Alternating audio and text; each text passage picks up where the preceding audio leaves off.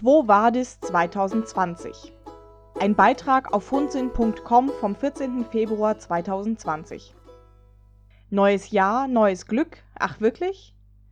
Die ersten eineinhalb Monate des neuen Jahres sind gerade vorbei und fast könnte man das Gefühl bekommen, dass dieses 2020 es überhaupt gar nicht gut mit uns meint.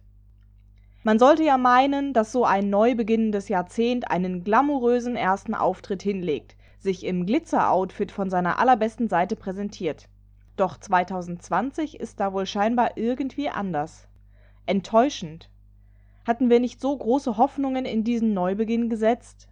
Aber nein, das neue Jahr kommt abgerockt daher, breitbeinig und mit Löchern in der Jeans. Und wahrscheinlich zeigt es uns den Stinkefinger, während es seine Kippe vor uns auf dem Boden austritt. Ja, der Auftakt ins neue Jahrzehnt war wirklich eher bescheiden.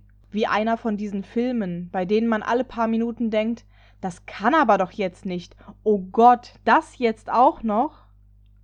Fassen wir also einmal kurz die wichtigsten Ereignisse der letzten Wochen zusammen. Natürlich ist auch noch viel, viel mehr passiert als das, was nun folgt, wie zum Beispiel die Grüne Woche in Berlin, die Proteste der Umweltverbände bei der Wir haben es satt Demo sowie die Proteste der Landwirte gegen zu starke Auflagen in Sachen Umweltschutz, die weitere Diskussion um die Einführung eines Tierwohl-Labels und vieles mehr. Diese alle im Detail mit aufzuführen, würde hier jedoch leider den Rahmen sprengen. Feuer. Das Element zum Jahresbeginn. In der Silvesternacht brannte das Affenhaus im Krefelder Zoo ab. Etwa 30 Primaten fielen dem Inferno zum Opfer, nur zwei Schimpansen überlebten. Auch mir schnürte die bloße Vorstellung davon den Magen zusammen. Die Panik darüber, in einem brennenden Zoogehege eingesperrt zu sein, ohne eine Möglichkeit zu fliehen. Im Nachhinein erfuhren wir, dass die Tiere vermutlich eh keine Chance gehabt hätten, selbst wenn sie einen Ausweg aus dem Gebäude gefunden hätten. Aus Sicherheitsgründen hatte man das Affenhaus während der Löscharbeiten mit bewaffneten Polizeibeamten umstellt. Doch wenn wir mal ehrlich sind, dann ist das, was dort passierte, bloß die Spitze eines ziemlich großen Eisbergs. Denn zeitgleich loderten bereits seit Juni 2019 in Australien flächendeckende Buschbrände bei Trockenheit und Temperaturen über 40 Grad. Verletzte, Durstige und natürlich leider auch eine Menge verbrannter Koalas und Kängurus füllten tagtäglich die Nachrichtenbildschirme. Etwa eine Milliarde höhere Tiere erlagen Stand Januar 2020 den Flammen.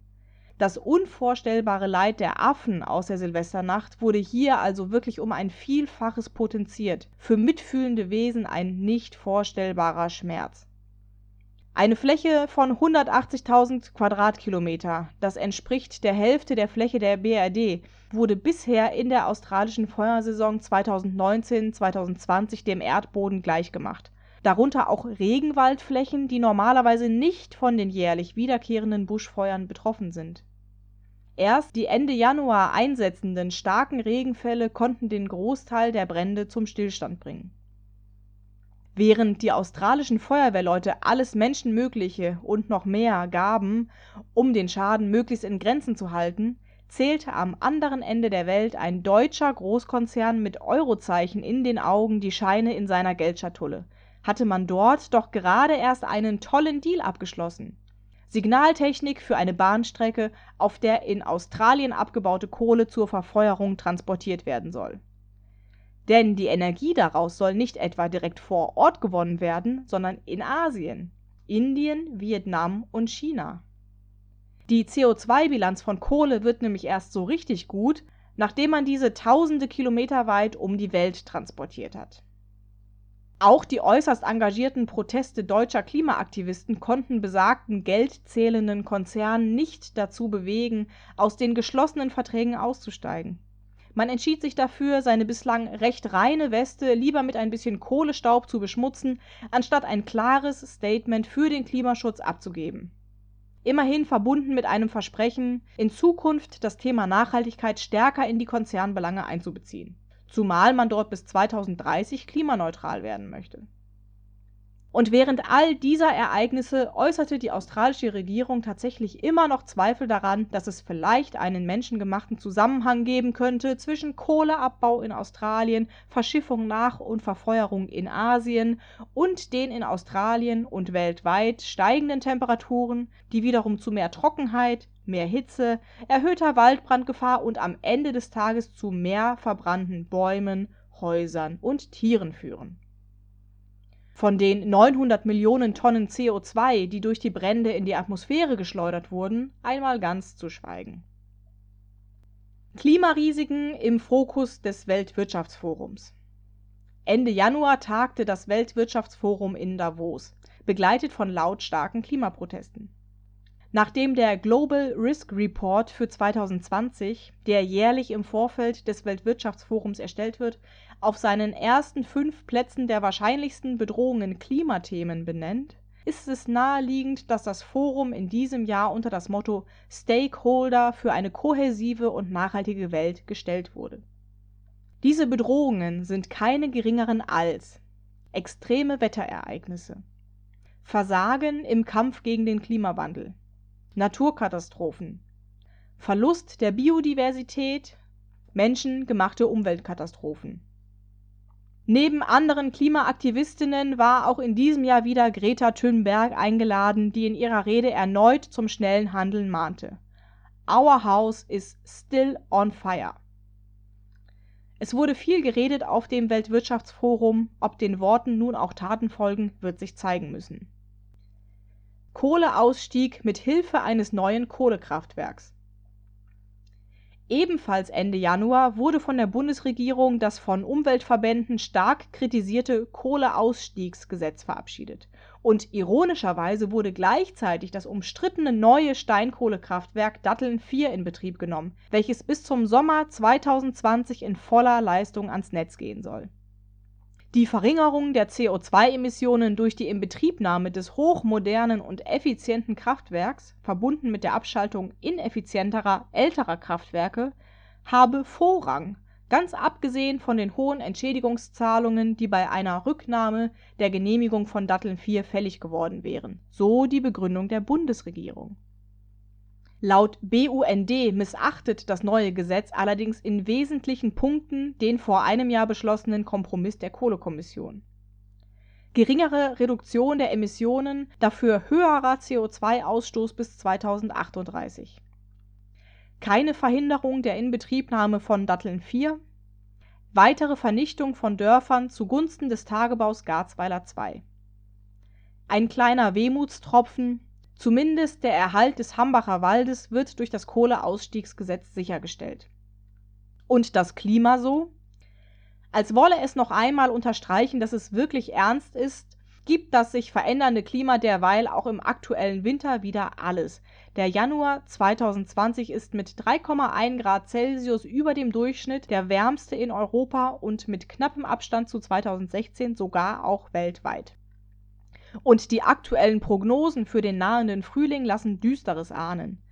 Nach dem Rekordwinter werden nämlich auch für diesen zu hohe Temperaturen und vor allem starke Trockenheit erwartet. Die ohnehin schon durch die letzten beiden Dürresommer stark ausgezehrten Grundwasserreserven könnten also auch in diesem Jahr weiter an ihre Grenzen stoßen, mit vermutlich gravierenden Auswirkungen auf Wälder und Landwirtschaft. Was nun, was tun? Angesichts dieser Geschehnisse bleiben eigentlich nur zwei Optionen. Option 1 klagend mit dem Kopf schütteln, das Gesicht in den Händen vergraben und Oje mine sagen. Option 2 die Chancen und Lehren erkennen, die darin liegen, Ärmel hochkrempeln und Veränderungen gestalten. Der Brand des Affenhauses hat dazu geführt, dass sowohl die Diskussion um Silvesterfeuerwerk in Privathand wenngleich das am Ende doch nicht die Ursache war, als auch die grundsätzliche kritische Frage nach der Zootierhaltung wieder lauter geworden sind. Mit den Buschfeuern in Australien steht einmal mehr der durch den Menschen verursachte Klimawandel im Fokus und mit ihm natürlich auch die Frage, wie wir dagegen vorgehen können. Auch die Verbindung zwischen Klimaschutz und Artenschutz wird am Beispiel Australiens besonders deutlich Extreme Ereignisse wie diese Buschbrände führen innerhalb kürzester Zeit zur Vernichtung ganzer Ökosysteme. Bereits bedrohte Arten, wie zum Beispiel der Koala, werden in ihrer Population weiter dezimiert. Auch die Flucht einzelner Tiere in andere Gebiete kann wiederum die dort bestehenden stabilen Ökosysteme aus dem Gleichgewicht bringen. Die internationale Kritik am Festhalten an der Kohle trotz der im Ausmaß wachsenden Flächenbrände wird den Kohleausstieg Australiens hoffentlich schnell weiter vorantreiben. Und auch große Wirtschaftskonzerne müssen langsam lernen, mit einem zunehmend rauer werdenden Wind umzugehen, der ihnen entgegenweht.